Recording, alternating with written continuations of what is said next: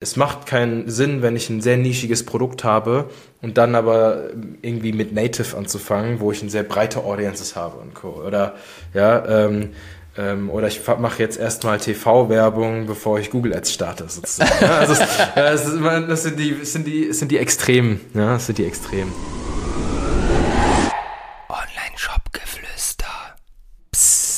Hallo und herzlich willkommen zur heutigen Folge des Online-Shop-Geflüster Podcast. Und wir sind heute wieder hier mit Lukas Maria Beimann von Beimann Marketing, einer der Google Ads Agenturen im deutschen E-Commerce-Bereich mit Kunden wie Hoffmann, äh, Memely, Silvi und auch ehemals Störtebecker.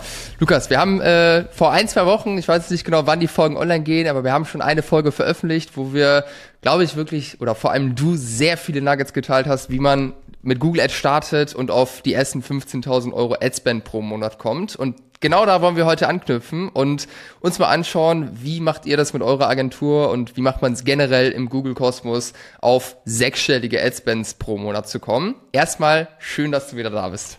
Hallo Berend, freut mich. Ich freue mich auch auf diese Folge, weil das ist jetzt eigentlich auch mein Spezialgebiet, weil da, ähm, weil ähm, ab 15.000 Euro, 20.000 Euro, da fängt dann auch unsere Dienstleistung meist auch an. Das heißt, hier kann ich vielleicht auch genauso viel teilen wie vorher. Sehr gut. Sehr gut, perfekt. Dann lasst uns reinstarten. Also, für die Leute, die jetzt die erste Folge noch nicht gehört haben, hört sie euch an, bevor ihr diese Folge anhört, weil dann äh, wisst ihr nämlich, was bis hierher geschehen sein sollte.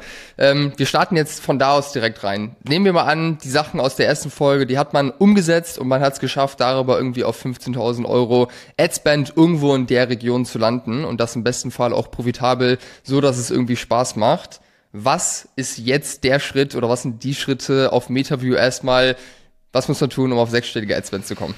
Also jetzt wird's interessant, ja, weil ähm, jetzt hilft äh, ein normales YouTube-Tutorial nicht mehr wirklich weiter, um die ersten äh, Grundlagen aufzubauen, sondern jetzt geht's eher darum, ich habe jetzt Daten, ich habe jetzt ein Setup, ja, was sind die nächsten Steps? Meistens, die meisten Clients bei uns, die wir uns anfragen, sind eigentlich in folgender Situation.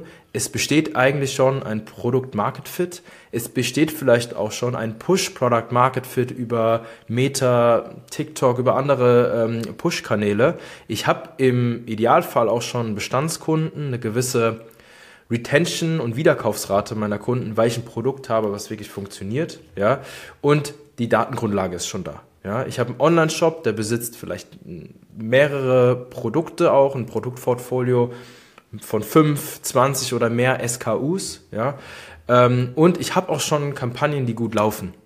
Das heißt, ähm, äh, ich habe vielleicht eher, denn mein Problem ist eher so äh, Wachstum. Wie kriege ich jetzt mehr äh, da rein? Was kann ich jetzt noch tun, um ähm, um, äh, um den Account zum Wachsen zu bringen, weil einfach nur mehr Budget reicht dann meistens auch gar nicht wirklich. Ja? Ich habe noch hohe Profitabilitätsziele, das heißt meine ROAS-Ziele sind noch relativ hoch oder ich glaube, ich brauche noch unbedingt einen sehr hohen ROAS. Ja? Das heißt, da geht es dann jetzt äh, darum, tiefer in die Materie ähm, äh, reinzugehen, ja? weil wir auf bestimmten Bereichen vielleicht schon maxed out sind. Die große Chance, die wir haben, ist, dass ich jetzt anfangen kann, mit der Datengrundlage horizontaler und vertikaler zu skalieren. Ja, das Wort ist auch sehr inflationär ge, ähm, genutzt. Das heißt, was meine ich damit? Das, ja, das meine ich damit. Ich will, ähm, ich habe mehrere Möglichkeiten zu wachsen. Meistens ist es so, wir haben jetzt eine, vielleicht ein Setup, wo wir sagen, da sind meine ganzen Produkte drin. Ich fange jetzt an zu granularisieren und das zu intensivieren, was für mich funktioniert. Das heißt, ich habe verschiedene Produktgruppen, äh, Produkttypen und ich möchte horizontal mit mehr Kampagnen ähm, mein Setup erweitern. Und dann sehe ich, wie ich vertikal mit mehr Budget bestimmte Produkttypen ausstatten möchte. Ja? Und ähm, da kommt es jetzt darauf an, die richtigen Entscheidungen zu treffen, nicht wieder zurückzufallen und die Datengrundlage neu aufzubauen, sondern eine Datengrundlage zu halten, Lernphasen so gut es geht zu vermeiden, aber immer mehr hinzuzufügen zum Account, anstatt wieder in eine andere Richtung zu gehen. Was ich oft sehe, ist, dass ich Accounts habe, die, ähm, äh, die wurden schon mehrmals umgeräumt in ihrem Setup. Ja? Und meistens spielt sich der Algorithmus schon sehr stark ähm, ein auf, die, auf das Setup, wie es, ist. Und jede größere Änderung kann halt auch immer wieder Zeit kosten. Und jetzt ist wichtig, ich will wachsen, das heißt, ich muss die richtigen Entscheidungen schnell treffen. Und da auch Mut zum Testen, Mut, neue Nischen zu finden, Mut, Mut dazu, breiter zu gehen und Experimente zu implementieren. Und auch Kannibalisierung kann dann auch passieren, dass auch mal äh, bisschen etwas überlappt. Ja? Aber das sind so die Chancen, die, die ich habe. Gerade das ist, das ist so erstmal die Ausgangssituation, wo die meisten entsprechend jetzt erstmal sind. Ja, ja, finde ich interessant, was du gesagt hast. Sind wir auch schon in der ersten Folge schon ein bisschen drauf eingegangen. Dann, wenn der PMX zum Beispiel funktioniert mit allen Produkten, äh, dann nicht, äh, wenn man sieht, ein Produkt geht richtig ab oder der Bestseller, dass man den nicht in eine neue Kampagne reinpackt, sondern eher dann die Kampagne laufen lässt mit dem Bestseller und dann, wie du sagst, horizontaler zu gehen, auf weitere Produkte noch zu gehen, die äh, Sachen auszuschießen bei den Kampagnen und da neue Kampagnen, äh, sage ich mal, mit aufzubauen. Das äh, meinst du jetzt hier bloß dann einfach bei allen Kampagnenarten. In der Shopping-Kampagne, mit der PMX-Kampagne, mit den Search-Kampagnen. Ist einfach alles so nach dem Stil sozusagen zu erweitern. Genau, da kommt nämlich jetzt, äh, da steckt jetzt der Teufel im Detail, ja, weil ich jetzt nicht nur alles an die Wand klatsche, sondern ähm, priorisiert das angehe, was schon sehr gut funktioniert, um es noch besser zu machen. Ja?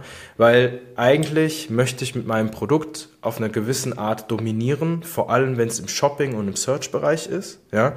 Und was, wie kann ich dominieren? Indem ich bestimmte Strategien implementiere, wie zum Beispiel eine Preisstrategie. Ja? Abhängig vom Markt macht es Sinn, mich sogar vielleicht für einzelne Produkte günstiger zu platzieren als die Konkurrenz, ja, oder sogar aktiv teurer, ja, mit Bundles arbeiten und Co. Da gibt es unterschiedliche Strategien. Das heißt, ich schaue mir die einzelnen Produktgruppen an und, ähm, und, ähm, und passe meine Strategie ähm, oder meine Taktik eher in dem Feld für jede einzelnen Produkttypen unterschiedlich an. Ja.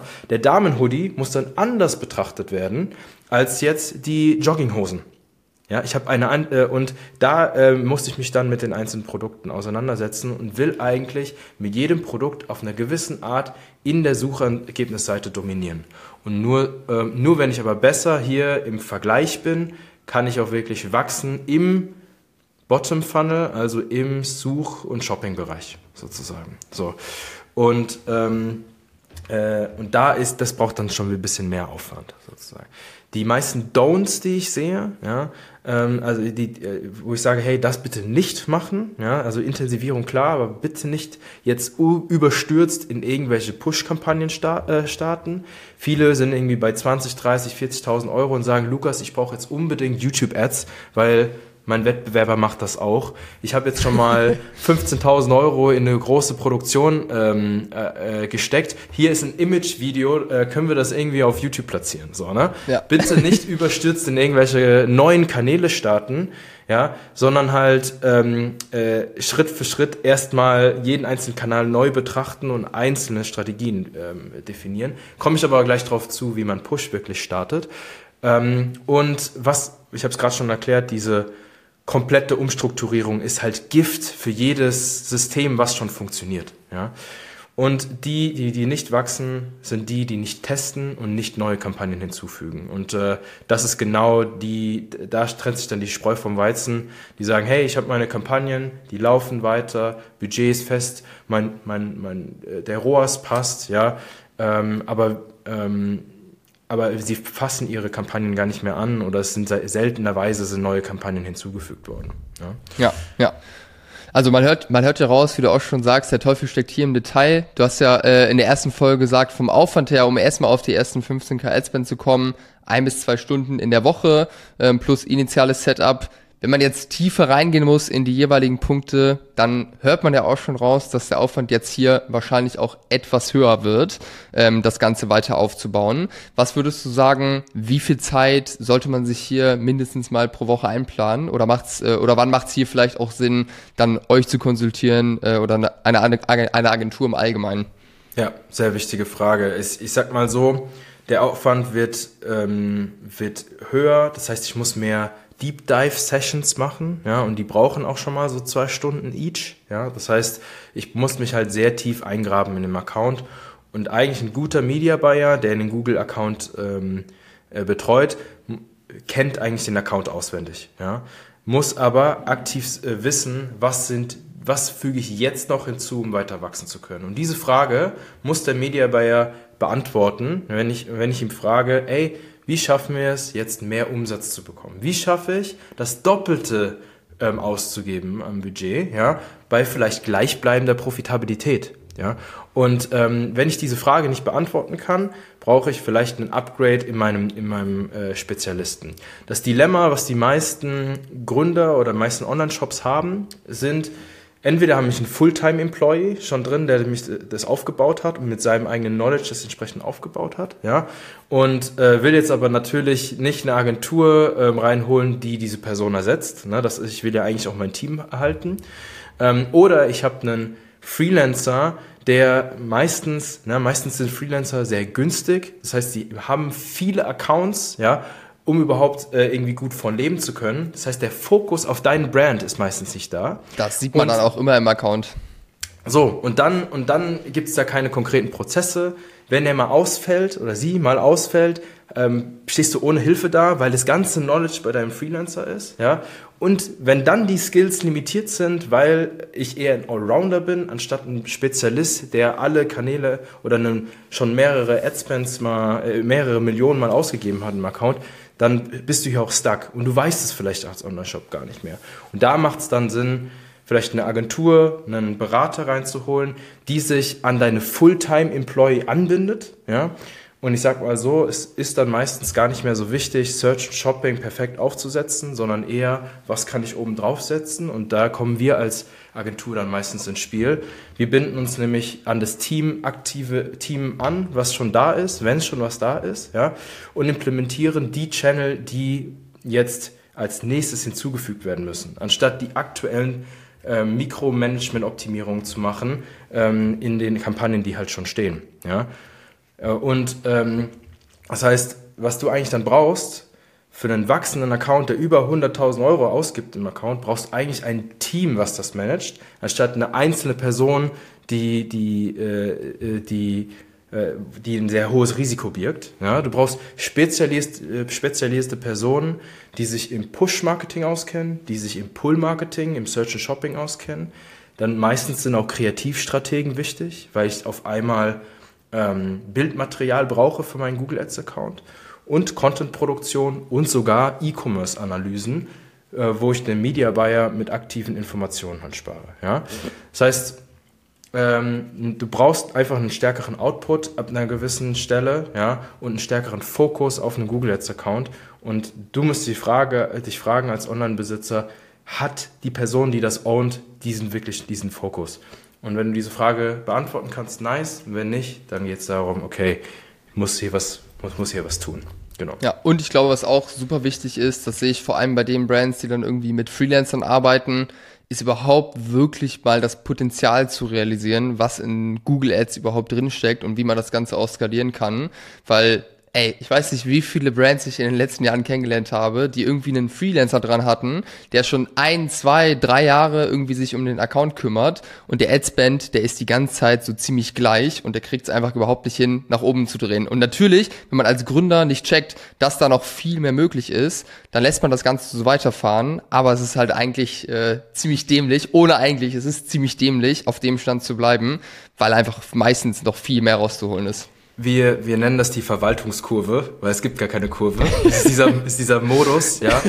Und ähm, meistens ist es so, dass die äh, meine Strategie ist, ey, ich will mit Meta irgendwie Neukunden haben und mit Google soll alles capturen, was äh, abgeht, ja. Aber dass ähm, ich will eigentlich, ich muss wachsen und ich muss eigentlich mehr Kanäle hinzufügen und alles erweitern und intensivieren, was ich an Marketing ähm, äh, mache, ja.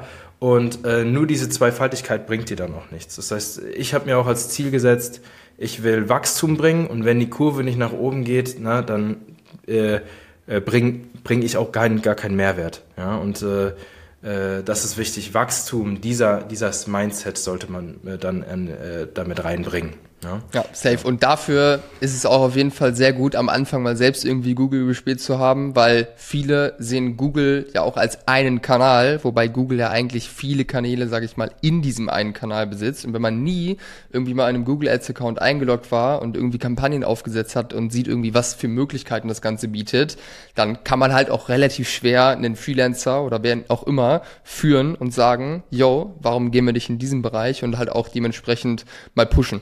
Ja, genau. Die Proaktivität ist ganz wichtig beizubehalten. Äh, und die Frage ist, wo ist diese Proaktivität? Kommt es von mir als Gründer, der die ganze Zeit meinen ähm, Employee oder meinen Freelancer pusht, ey, was machen wir denn jetzt als nächstes?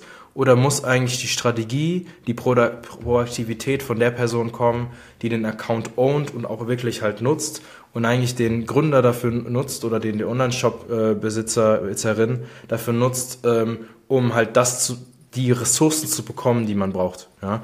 Und ich sehe eigentlich da ähm, meine Aufgabe, Proaktivität zu behalten, anstatt in den Verwaltungsmodus zu gehen, weil das ist das Gift für das Wachstum von jedem Online-Shop, der Verwaltungsmodus. Ja? Safe, ja, 100 Prozent. Also ich meine, gerade wenn man externe Spezialisten irgendwie reinholt, ich meine, wofür bezahlt man die am Ende? Nicht fürs Verwalten, weil so einen Google Ads Account zu verwalten, auf einem Level zu halten, ist am Ende dann ja auch nicht so ein mega großer Aufwand. Ähm, dafür hat man ja niemanden, den man dann irgendwie monatlich äh, krass viel Geld bezahlt, äh, sondern da muss halt schon die Proaktivität kommen. Und das macht aus meiner Sicht auch gute Agenturen aus, nicht nur im Google Ads Bereich, sondern eigentlich in jedem Bereich, dass halt wirklich viele Ideen und Impulse irgendwie reinkommen und man nicht in der Situation ist, wo man halt selbst die ganze Zeit irgendwie pushen muss. Aber klar, bei einem Freelancer kann man es halt auch in der Regel eigentlich nicht erwarten, dass er halt so tief reingeht und das ganze Thema so nach vorne pusht, weil er ist halt meistens auch alleine unterwegs und hat, wie du sagst, viele Accounts, die er irgendwie betreut. Und da ist ja auch ganz klar, dass man nicht so tief reingehen kann jeweils. Ja.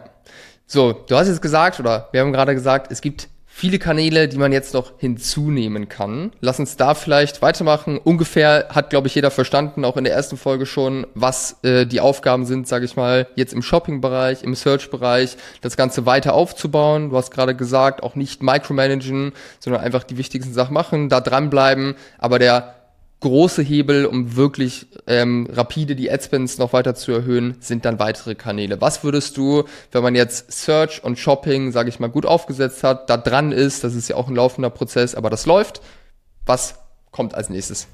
Genau, also ähm, meistens vom der, der, die Transition von dem Pull-Marketing in Google Ads bis hin zur, zum Push-Marketing von Google Ads, ja, da scheiden sich die meisten Geister. Ja, also da, da scheidet sich der, wie, wie nennt man das, äh, trennt sich der Spreu vom Weizen, ja, weil das ist die größte Herausforderung eines Google Ads Accounts, ähm, diesen Sprung zu schaffen, weil wo will ich eigentlich hin? Ich will nicht mehr abhängig sein von meinem Suchvolumen. Ich will nicht mehr abhängig sein von der Saisonalität, sondern ich will einen Market Fit, einen Push Product Market Fit in meinem Google Ads etablieren. Und das schaffe ich nur, indem ich neue Kanäle angehe und mein äh, und die Kanäle, die, die halt zur Verfügung stehen, ist halt mein Display-Netzwerk, meine Discovery-Kampagnen und meine, meine YouTube-Kampagnen. So. Bevor ich jetzt in YouTube starte, weil das irgendwie fancy sich anhört, irgendwie ähm, auch irgendwie cool, äh, cool anzuschauen ist, errate ich erstmal auf ähm, äh, auf äh, Image-Ads zu, zu gehen ja, und das Discovery-Netzwerk zu nutzen. Display auch ist eher so native, also wenn mir native liegt als, als Brand, macht das definitiv Sinn, aber ich empfehle erstmal, mich auf Discovery zu, äh, zu fokussieren oder jetzt auch Demand Gen heißt das. Ja? Und hier kann ich meine Produkt, mein Offer, was ich schon vielleicht in meinem Meta ähm, schon pushe, aktiv platzieren mit ähm, Image Ads. Image Ads, auch Text Ads, Beschreibungen, ähm, die ich hinzufüge, also ähnlich wie bei meinen Performance Max Kampagnen. Achtung, bitte aber nicht die, und das habe ich früher gepredigt, mache ich nicht mehr, äh, die Asset-Gruppen, die ich in PMAX aufgebaut habe, ja, eins zu eins in mein Demand-Gen-Setup zu implementieren. Was eigentlich äh, passieren muss, ist, ich brauche eine Kreativstrategie, ich brauche eine Brand Research, ja, sozusagen. Ich muss wissen, wie meine, mein, ich brauche ein Kundenverständnis um überhaupt ein gewisses Offer in meinen, in meinen Discovery-Kampagnen zu starten. Ja? Also da braucht es auch einen gewissen Aufwand und da würde ich auch raten, mit jemandem zusammenzuarbeiten, der aktiv auch mit Dis Discovery schon Erfolge erzielt hat, weil das Machen, das sehe ich noch nicht so häufig, to be honest. Ja? Es ist aber ein extremer Vorteil, äh, weil man schnell starten kann, bevor, bevor man überhaupt mit YouTube ein Video, äh, eine Video-Ad starten kann. So. Ähm, wir haben da ein Research-Team, wir haben einen Creative-Strategen, der, der eine der den Funnel erstmal durcharbeitet, also die verschiedenen Awareness-Stufen von Offer-Aware, Solution-Aware, ne, ähm, äh, Problem-Aware und sogar Unaware, verschiedene Funnel-Stufen sich an, äh, anschaut und diese auch in Creatives ummünzt und die platzieren wir dann erstmal im Discovery-Netzwerk. Und das meistens funktioniert relativ gut, ja, obwohl viele sagen, Display Discovery funktioniert nicht. Haben wir mal getestet, klappt nicht so wirklich, weil ich mich vorher nicht mit der auseinandergesetzt habe. Und eigentlich ist das unser, unsere, ähm, äh, ähm, unser Way to go und auch den wirklichen Mehrwert, den wir liefern können, weil wir diesen Kanal ähm, mittlerweile geknackt haben. Ja. Oder Kannst du ganz kurz erklären, Display, Discovery, Sehr gut, was heißt das genau? Wo, wo finde ich das? Wo werden die Anzeigen am Ende angezeigt? Ja, also äh, Display ist ein bisschen, ähm, bisschen oldschooliger. Das ist Display-Netzwerk ist, äh, ich habe irgendwelche Webseiten, Newsportale und ähm, synonyme.de. Ja, genau. Und da habe ich ähm, äh, synonyme.de platziert AdSense, äh, eine AdSense-Anzeige und dort wird dann werden verschiedene ähm, Formate platziert. Ja, ähm, ist wie gesagt, man kriegt hier sehr viel Reichweite, ja, viel auch Traffic. Der Traffic ist aber nicht sehr relevant. Das heißt, man muss hier wirklich große Mengen an Traffic schieben, um überhaupt ein gewisses Volumen an Umsatz zu bekommen, ja. Und ähm, äh, man ist hier nicht wirklich, man weiß hier nicht wirklich, wirklich, wie man hier platziert wird. Deswegen bin ich ein Fan von Discovery im Netzwerk und das sind nur die Google-Produkte. Ja, das heißt, wir haben das Discover-Netzwerk von Google, das ist diese Google News-Plattform. Wenn ich meine App öffne, in Google News gehe, dann kann ich mir hier, sehe ich hier Anzeigen. Ja, ich sehe, äh, ich habe Gmail. Gmail ist, äh, gehört dazu. Also ich kann eine Gmail-Ad dort platzieren. Ähm, und äh, YouTube, der YouTube-Feed. Ja, wenn ich einen YouTube-Feed öffne, sehe ich manchmal Image-Ad mit einer Beschreibung. Ich sehe da auch Video-Ads, was anderes. Oder auch unter meinem Video sehe ich manchmal Image-Ads und dort ist, äh, kann ich mir eine Discovery platzieren. Mit Karussell-Ads, mit einzelnen äh, Image-Ads und Co. Und das sind eigentlich diese drei Placements, die ich gerne nutze. Warum? Weil, das, äh, weil ich weiß, auf dieser Plattform sind halt wirkliche Nutzer unterwegs und nicht irgendwelche Invalid-Click-Bots sozusagen. Ne? ja. Und ja. ähm, das funktioniert auch tatsächlich immer, immer besser. Ja, ja mhm. okay.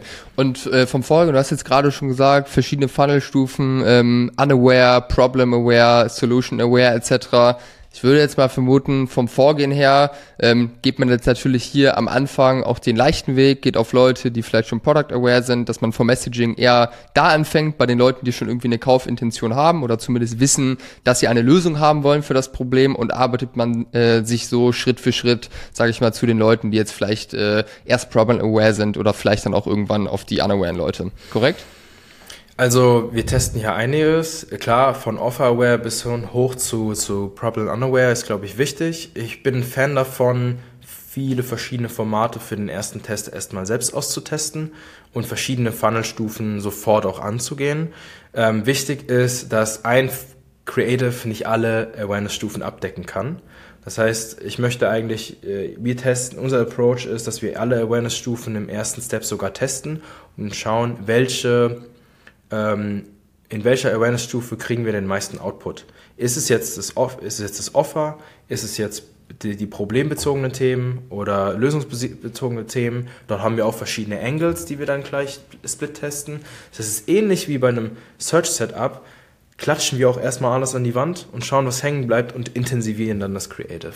Ähm, ich kann schon mal auf die, auf die nächste Podcast-Folge anteasern. Da kann ein Jonas, der dann, äh, der bei uns Head of äh, Production ist, kann dann auch nochmal tiefer in die Kreativstrategie eintauchen, wie wir dort Skripte bauen, wie wir dort die Creative-Strategie bauen. Und da kann er auch nochmal die Awareness-Stufen genauer erklären. Äh, ich glaube, das ist, das ist, ähm, da kann er auch besser als ich, to be honest. Ja, ich bin nur der fürs Geld ausgeben sozusagen sagen. Sehr gut, gute Mischung. Ja. Äh, genau. Ähm, Genau, da habe ich deine Frage beantwortet, ich glaube. Ja, Frage ist beantwortet auf jeden Fall. Okay, das heißt, äh, also finde ich, macht aber auch Sinn äh, von der Strategie her, bin ich auch großer Fan. Erstmal raushauen und dann äh, halt schauen, was irgendwie funktioniert. Ist auf jeden Fall ein gutes Herangehen äh, bei vielen Dingen. Ähm, grundsätzlich, was kann man da für Fehler machen, wenn man jetzt irgendwie auf Discovery geht oder auch auf Display? Äh, was sind Sachen, die du immer wieder siehst, wo du sagst, äh, Leute, aufpassen? Ja, generell allgemeine Fehler, die, äh, die gemacht werden, wenn man mit Google Ads weiter wachsen möchte und außerhalb von Search and Shopping sich platzieren möchte, ist ähm, mangelndes Controlling und vielleicht auch eher der isolierte Blick für einzelne Kampagnen. Weil, wenn ich jetzt weiter wachse, wird mein Controlling immer, immer wichtiger. Ähm, ich bin eher ein Fan davon, auch außerhalb vom Google Ads Manager zu beraten. Deswegen ist das, was du eigentlich machst, so wichtig, während zu gucken, das Ganze zusammenzuhalten und äh, alles in einem Blick zu haben. Das heißt, die Person, die, die Shops, die ihre Zahlen nicht richtig im Griff haben, haben meistens auch Probleme, Discovery, YouTube oder andere eher ähm, andere Kanäle, die etwas höher im Funnel angesiedelt sind, äh, wirklich zu bewerten, weil ich nicht meinen Online-Shop wirklich im, im, Blick habe. Und wenn ich die Zahlen von meinem Online-Shop nicht kenne und ich weiß, wie viel kann ich für einen Neukunden ausgeben, worauf optimiere ich überhaupt, ja, dann ähm, äh, will ich vielleicht einen, immer einen sehr hohen ROAS haben, ja, und dann äh, muss auch jede Kampagne immer profitabel sein, ähm, dann ist das auch schon falsche, falsche Herangehensweise. Generell sage ich immer meinem Kunden, ich optimiere gern auf Cashflow und auf Profit auf CM3, auf den DB3 sozusagen, anstatt auf einen sehr hohen ROAS. Und das kann auch voneinander, es kann, gibt einen Unterschied, ob ich jetzt auf eine, eine Efficiency Ratio in meinem Shop optimiere oder auf äh, einen, einen CM3 ähm, äh, optimiere. Und ich fange meistens, da fängt es dann schon an. Gutes Controlling ist wichtig, um überhaupt zu sagen, jetzt gehen wir einen neuen Kanal an. Ja, weil ähm, da muss erstmal etwas beschaffen werden. Das ist so der erste große Fehler, den ich da sehe. Ja, ich meine, genau. dazu ergänzen, grundsätzlich, wenn man jetzt irgendwie 20k bei Google ausgibt, vielleicht einen ähnlichen Adspend auch bei Meta hat, dann ist man ja schon auf jeden Fall bei über einer Million irgendwie Jahresumsatz. Äh, wenn man hier Controlling äh, noch nicht vernünftig aufgebaut hat und auch das ganze Tracking äh, nicht richtig sauber steht, dann äh, macht grundsätzlich, sollte man grundsätzlich alles liegen lassen und sich erstmal darum kümmern, weil die Fehler werden halt auch immer teurer. Von dem her sehe ich auf jeden Fall auch, hatten wir auch schon in der ersten Folge angesprochen, irgendwann, wenn man am Anfang angefangen hat, vielleicht das das Tracking über Shopify ganz mal aufzusetzen, sich ein vernünftiges Server-Side-Tracking nochmal mit aufzubauen, auch irgendwie eine Multi-Channel-Controlling äh, und Attributionssoftware nochmal mit dazu zu holen, um einfach ganzheitlich zu verstehen, was geht ab. Und das äh, ist ja dann, wie du sagst, auch eine wichtige Sache, die auf dem Weg zu sechsstelligen um, äh, auf äh, Google unabdingbar ist, dass man sich damit irgendwie früher oder später mal beschäftigt. Genau. Deine Profitabilitätsziele ändern sich ganz, äh, ganz entscheidend, auch je nach, äh, je nach äh, Kanal. Und das erstmal zu verstehen, ist, ist sehr, sehr wichtig. Ne? Und äh, wenn, wenn man seine Zahlen nicht im Griff hat, ist, äh, hat man auch Angst, vielleicht neue Dinge anzugehen. Ich glaube, diese Angst muss man erstmal nehmen und ich sehr oft auch noch in, in hohen Adspends ähm, muss ich mit einigen Clients auch erstmal das Controlling nochmal glatt ziehen. Das, ist, das passiert häufiger. Ja? Und ähm, den weiteren Fehler, den ich auch sehe, ist, ähm, die, äh, meist, die meisten äh, oder einige Clients, die ich sehe, die, die sind meistens vergeblich auf der Suche nach dem perfekten Attributionsmodell oder Attribution ist auch wichtig. Ich differenziere zwischen Attribution und Controlling, ja, das ist was ganz anderes. Und ähm, und die Attribution, das habe ich gemerkt, wird halt immer uneindeutiger, je mehr Kanäle und je komplexer die, äh, je mehr Kanäle es werden und je komplexer die Customer Journey wird. Ja? Und ist ganz wichtig, mehr Kontext zu meinen Marketinginitiativen aufzubauen. Das heißt, ich nutze äh, für die Attribution mittlerweile nicht nur die Marketingplattform und mein Controlling, sondern wir nutzen auch teilweise First-Party-Data wie ein Post-Purchase-Survey. Wir haben ein gutes Controlling, wo wir auf einen Overall Customer Acquisition Cost sozusagen äh, uns, ähm, Fokus, äh, uns ähm, be den betrachten. Und dann kann ich anfangen, qualitative Marketinginitiativen ähm, äh, initiieren, anstatt halt kleine Mikrooptimierungen und Growth Hacking zu machen. Weil dann diese qualitativen Marketinginitiativen äh, sehe ich dann in meinen Controlling-Zahlen, in meinem First-Party-Data und in meinen äh, Attributionstools. Und hier, so schaffe ich viel mehr Kontext zu meinem ganzen Marketing. Also ich darf mich nicht darauf fokussieren, ich will ein Tool haben, was alle, was mir immer alle meine, äh, meine, Ant meine Fragen beantwortet, sondern ich muss an vielen Dingen halt ähm, äh, schauen. Und das ist so der größte Fehler. Ich suche jetzt irgendein Tool raus und es gibt mir jetzt äh, immer die perfekten Informationen sozusagen und weiß immer, was ich zu tun habe. Sozusagen. Ja, safe. Ja, sehe ich auch so. Also es ist immer ein Zusammenspiel von vielen Sachen. Ich meine, man sieht auf jeden Fall, dass äh, gewisse Tools immer krasser zu so, so einer All-in-One-Lösung werden wollen. Und ich finde es wirklich, äh, da gibt's richtig geile Tools da draußen. Also Tracify äh, zum Beispiel ist ja auch immer am Erweitern, was das äh, ganze Attributionsthema angeht. Auch klar hat mittlerweile ja ein äh, Attributionstool äh, irgendwie mit integriert. Von dem her, glaube ich, kann es zukünftig auf jeden Fall so sein, dass man mit so einem Tool alles irgendwie abdecken kann. Aber aktuell ist definitiv noch nicht der Fall. Und gerade solche Sachen, jetzt wie Post-Purchase, Purchase Survey und so, die sind natürlich super, super wichtig und die hat man in so einem Tool noch nicht mit drin und die müssen definitiv mit reinfließen, weil das einfach nochmal eine komplett andere Sicht ist. Das kann ja auch von so einem Tool gar nicht abgedeckt werden und schon gar nicht vom äh, Google Ads Account irgendwie. Was sind da vielleicht ein, zwei Sätze ähm, zu deinen äh, Tools, die du gerne nutzt und die du da weiter empfiehlst? Ja, normalerweise sage ich, wenn ich äh, Namen sagen soll, darf, darf man mich gerne dafür bezahlen. Aber ähm, da du es schon gedroppt hast, also ich bin auch ein sehr großer Fan von, von Klar, ja, ähm, ist für ein gutes Controlling. Also Max Rast hat da auf jeden Fall ein sehr, sehr komplexes Tool aufgebaut, wo wir einige Reports nutzen, um uns insgesamt die Gesundheit des Online-Shops äh, zu, äh, anzuschauen, um uns den, die Kanäle anzuschauen, aber auch die Kohorten über die Monate anzugucken, wenn wir mal anfangen, ähm, äh, äh, auf, auf einen CM3 zu optimieren, anstatt auf einen MER zu optimieren, dann wird klar äh, essentiell. Ähm, Tracify nutzen wir für, für äh, unsere ist Attribution, ist unser Go-To-Attributionstool.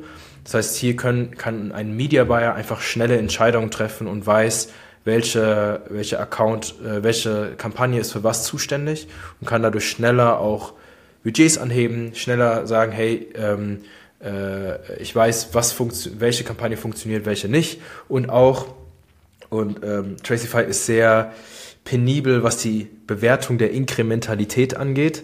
Bedeutet, wenn ich einen guten ROAS in, in äh, äh, es ist ein klassisches Direct Response Tool sozusagen. Ja, also wenn ich gut im Direct Response bin und ich will eigentlich nur Direct Response machen, dann ist Tracify eigentlich mein Go-To-Tool. Ja, ähm, ich AdMetrics auch ein äh, schönes Tool, was wir auch gerne nutzen und Triple Whale eher die internationalere Variante, die auch ein Re äh, Controlling und Attribution vereinen, ähm, nutzen wir auch äh, eigentlich sehr sehr oft. Ja, genau. Cool. Okay, das heißt, äh, zweiter Fehler, äh, den man äh, auf jeden Fall nicht machen sollte, ist das Thema Tracking, Controlling irgendwie nicht ernst genug nehmen. Gerade wenn man äh, deutlich mehr Geld ausgibt, äh, immer viel wichtiger. Ich bin mir sicher, es gibt noch mehr Fehler, die du immer wieder siehst. Äh, hau gerne noch einen raus. Ich habe hätte sogar noch zwei. Also Guck generell das äh, Erweitern von generell nicht Erweitern von Kanälen. Ja, ähm, weil ich will ähm, was ich oft sehe, ist, ich möchte mich dann in Meta noch bessere Ads, noch mehr Neukunden aktivieren, ähm, irgendwie andere An äh, Anzeigen bauen, viele verschiedene ähm, Creatives testen, um eine andere Zielgruppe anzusprechen. Ja, Meta auf jeden Fall äh, ist mein, ist mein Go-To-Push-Channel, ja. Ähm, Google Ads, okay, ich will noch bessere Keywords finden, breiter in meinem Keyword-Set gehen, vielleicht mehr Landing-Pages aufbauen, die verschiedene Suchbegriffe abdecken. Ja, man kann in sich die Kanäle ähm, optimieren, aber wenn, wenn man das Ziel hat, man will irgendwann mal achtstellige ähm, Umsätze im, im Jahr machen, ähm, kommst du nicht daran vorbei, Multi-Channel ähm, zu gehen und viele neue äh, und, und für dich jeden Kanal einzeln zu knacken sozusagen. Ja? Und ähm, dann ähm, und nicht dieses und äh, dann sollte man auch dieses Mindset mitbringen, wie ein Kanal funktioniert. Man braucht vielleicht einen Experten, der diesen Kanal äh, selbst ähm, äh, für jemanden knackt. Oder ich äh, knacke ihn für mich selbst und ich gehe als Online-Shop-Betreiber da tief rein und mein Team baut es für mich um. Aber ich muss eine gewisse Erwartungshaltung haben, wie ich einen neuen Kanal angehe. Aber es muss passieren, sonst meistens cappe ich irgendwann in meinem, äh, in meinem Wachstum. Ja? Und das ist so der klassische Fehler, ist, ich kann mit dem aktuellen Marketing-Setup, kann ich noch weiter wachsen. Wir brauchen jetzt noch bessere Anzeigen, noch bessere Kampagnen, um weiter zu wachsen. Ist meistens, finde ich, ein Trugschluss. Genau. Ey, safe sehe ich auch so und eigentlich auch ziemlich dumm, äh, da so ranzugehen, weil man kann ja auch teilweise wirklich die Creatives äh, von Meta dann auch einfach für andere Plattformen mit benutzen oder das Ganze vielleicht einfach so ein bisschen umändern und eher Creatives für TikTok erstellen, TikTok als Kanal mitnehmen und die Creatives, die dort funktionieren oder die man dafür erstellt, auch für Meta noch mitnutzen und vielleicht sogar YouTube Shorts äh, damit ausprobieren mal als äh, als weiteren Kanal. Da kann man ja auch Ads schalten und was ich auch als äh, sehr einfach ansehe, was wir auch relativ häufig machen machen, die Sachen, die bei Meta richtig krass funktionieren, bei einer weiblichen Zielgruppe einfach mal auf Pinterest, äh, Pinterest zu schmeißen, weil am Ende ist das auch ein leichtes Ding, um noch mal ein paar tausend Euro extra Umsatz äh, irgendwie reinzuholen. Genau. Ich glaube, ähm, da ist es auch wichtig, vielleicht sogar auf einen Berater zu hören, der einem sagt, ab welchem Stadium soll ich jetzt welchen Kanal in, äh, ähm, implementieren, welche Zielgruppe passt denn zu welchem Kanal. Da äh, was man dann priorisiert angeht oder in welcher Reihenfolge, das ähm, ist teilweise auch wichtig zu, für sich zu definieren, weil es macht keinen Sinn, wenn ich ein sehr nischiges Produkt habe und dann aber irgendwie mit Native anzufangen, wo ich eine sehr breite Audiences habe und Co. Oder ja, ähm, ähm, oder ich mache jetzt erstmal TV-Werbung, bevor ich Google Ads starte, sozusagen. ja, also, ja, das, ist, das, sind die, sind die, sind die Extremen. Ja, das sind die Extremen. Und ja, ähm, ja, also die richtige Kanalauswahl und aber Kanäle zu erweitern, das sollte in meiner Strategie ähm, immer stets, ähm, stets sein. Ja. ja, safe. Und äh, auch sehr, sehr individuell am Ende, so von den Kompetenzen her, die man irgendwie im Team hat, hängt auch dann sehr davon ab, finde ich, was für einen Kanal man irgendwie als nächstes Mal austestet äh, und mit reinnimmt. Das, der letzte Part, den ich vielleicht noch mitgebracht habe, sozusagen, ist, äh, ähm, ich habe vielleicht ein mangelndes Offer oder eine fehlende Produktiteration. Und das sehe ich sehr, sehr häufig, dass ich mich mit dem Produkt, wie ich es jetzt habe, mich zufrieden gebe. Ich weiß, das Produkt ist für mich perfekt. Ich habe einen Market Fit. Hör aber auf, an diesem Produkt weiter zu entwickeln und weiter zu iterieren. Ich habe einen Client, der ähm, mittlerweile ein guter Freund von mir ist, hat äh, sehr viel Geld geraced für sein Produkt und wollte dadurch äh, skalieren hat aber im Jahr ca. 1,2 Millionen Euro Miese gemacht, ja, ähm, mit dem Produktoffer, wie er es jetzt hatte. Was hat er gemacht? Er, er musste, ja, er musste seine, ähm, seine Mitarbeiter kündigen. Ich ähm, musste, musste als Agentur raus, weil er, äh, weil er nicht mehr die Möglichkeit hatte, weiter zu wachsen. Und was hat diese Person gemacht? Ähm, die das Produkt neu iteriert, ja. Geschaut, was, welches Produkt, wie kann das Produkt so iteriert werden, dass meine meine, Nutz, meine Nutzer oder meine Kunden das besser angeben und mir auch entsprechend den, den Umsatz bringen oder auch Geld dafür zahlen, das Produkt zu kaufen. Ja? Also Produktiteration ist sehr, ähm, äh, ähm, ist, ist, ähm, Produktiteration ist extrem wichtig, ähm, mit einzubeziehen, weil was passiert, er geht jetzt ähm, nach einem Jahr schon auf, äh, auf achtstellige Umsätze zu. Warum? Weil er jetzt ein, sein Produkt neu iteriert hat und das Produkt gefunden hat, was dem, der, den, den Nutzern entsprechend ähm, zusteht, ja, und auch die, die die, diese Nutzer haben es angenommen, ja, und dadurch kann sich dein gesamtes Marketing ändern, ja, und ähm, äh, und das gilt jetzt aber nicht nur für das eine Produkt, ich muss jetzt meine, ich muss jetzt alles äh, ändern, sondern mir geht's, es geht auch eher darum, ich habe ein Offer, was funktioniert, was ein Produkt Market Fit hat, aber die Weiterentwicklung ist extrem wichtig. Ähm, neue Features zu dem Produkt hinzufügen, aber auch das Offer so anzupassen, dass ich neue Kanäle überhaupt angehen kann. Ja? Ähm, viele Offer sind vielleicht für, für Search und Shopping relevant, aber für einen Push-Product-Market Fit reicht es dann nicht. Ja? Dann fange ich an zu bundeln, versuche irgendwie einen, mein Perceived Value anzuheben und Co. Also diesen Effort muss ich dann auch meistens machen. Ähm, und ich kann nicht davon ausgehen, dass jedes Offer auf jeder Plattform gleich funktioniert. Ja. 100 Prozent. Und ich meine, gerade wenn man jetzt auf äh, achtstellig zugeht, ist ja generell auch super wichtig, dass man irgendwie breiter wird vom Sortiment und nicht nur die bestehenden Produkte verbessert und irgendwie cooler macht, äh, sondern auch noch weitere Produkte hinzufügt, um halt überhaupt die Möglichkeit haben, äh, zu haben, dann auch zu bundeln und vielleicht auch kostenlose Sachen irgendwie mit dazu zu geben. Das sieht man ja, sieht man ja auch bei allen Brands, die irgendwie in diese Richtung unterwegs sind, dass dann auf einmal irgendwelche Zusatzprodukte mit dazukommen, etc., die dann kostenlos dazu gegeben, äh, da, dagegen werden. Das ist halt äh, Standard E-Commerce Playbook eigentlich, aber man vergisst es teilweise, wenn man irgendwie äh, ein Produkt hat, was äh, brutal krass funktioniert. Und ich kenne den Pain, weil man hat ja Lieferanten, die haben ein gewissen, äh, Zahlung, gewisses Zahlungsziel. Ich muss meine Ware meistens vorfinanzieren. Das heißt, wenn ich ein Produkt platziere und fange mit einem Online-Shop an, an habe ich sogar Probleme, das Produkt überhaupt richtig zu testen und so richtig zu iterieren. Ja? Und viele Online-Shop-Betreiber haben nur eins bis zwei, höchstens zwei äh, Anläufe, ähm, dann muss das Produkt funktionieren, weil sonst äh, habe ich gar nicht den, den, den Umsatz, um so, um eine Iteration vorzufinanzieren. Äh, das ist so ein bisschen der unfaire, unfaire Vorteil, wenn ich schon eine, eine gestandene Brand habe und kann in meinem Backend mit meinen Bestandskunden neue Produkte testen. Machen aber nicht viele, ja.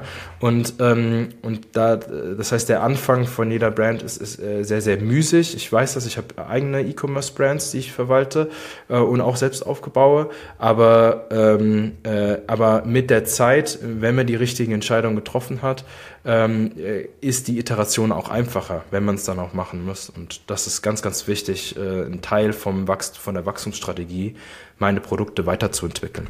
Ja.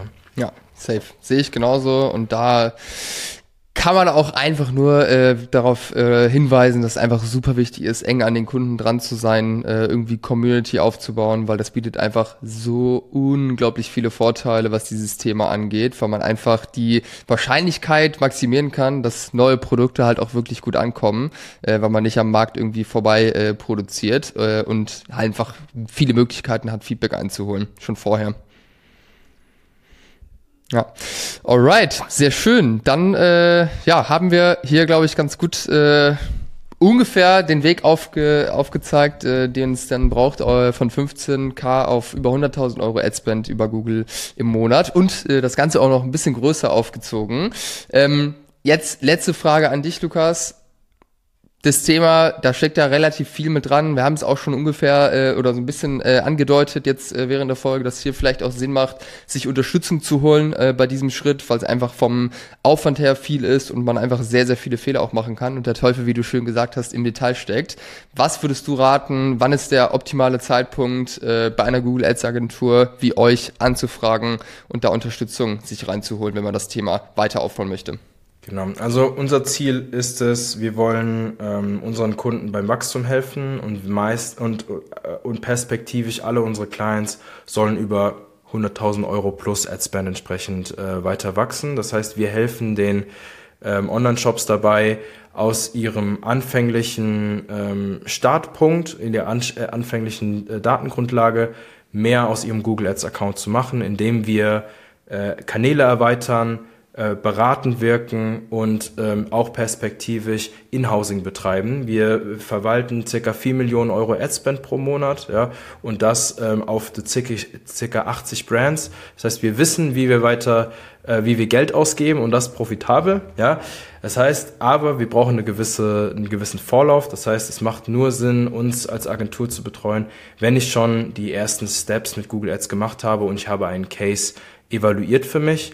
Wir nehmen meistens Clients so ab 20, 25.000 Euro Monatsbudget ähm, äh, nehmen wir Clients an, weil wir dann wissen, dann ähm, ist schon äh, ist schon eine Grundlage geschaffen und wir können jetzt anfangen Öl ins Feuer zu kippen sozusagen, ja und ähm, ganz ganz wichtig Zahlen im Griff haben, gutes Controlling, das ist alles das, was wir abfragen. Wir machen eine harte Due Diligence für Online-Shops, äh, weil wir nur eigentlich den Leuten, den Online-Shops ähm, an die Online-Shops annehmen, denen wir auch wirklich helfen können. Ganz, ganz wichtig. Und dann äh, checken wir, ob der gesamte Prozess, der ganze Kanal überhaupt Sinn macht für den, für den Client sozusagen. Genau. Und wenn, wenn das von Interesse ist, mir kann man gerne mir auf LinkedIn schreiben, äh, eine E-Mail schreiben oder über die Webseite kommen. LinkedIn ist eigentlich die, meine Präferenz. dort äh, bin ich eigentlich am schnellsten unterwegs. Ja? Und äh, freue mich natürlich über jede, äh, jede Nachricht.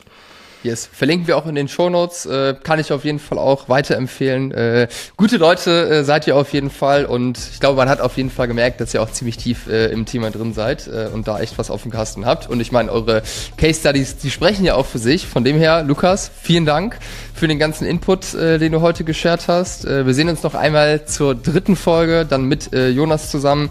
Freue ich mich drauf und ich sag herzlichen Dank an der Stelle für all dein Wissen, was du geteilt hast und alles Gute. Danke, Bären. Hat Spaß gemacht. Bis, bis gleich. Bis zum nächsten Mal. Ciao, ciao.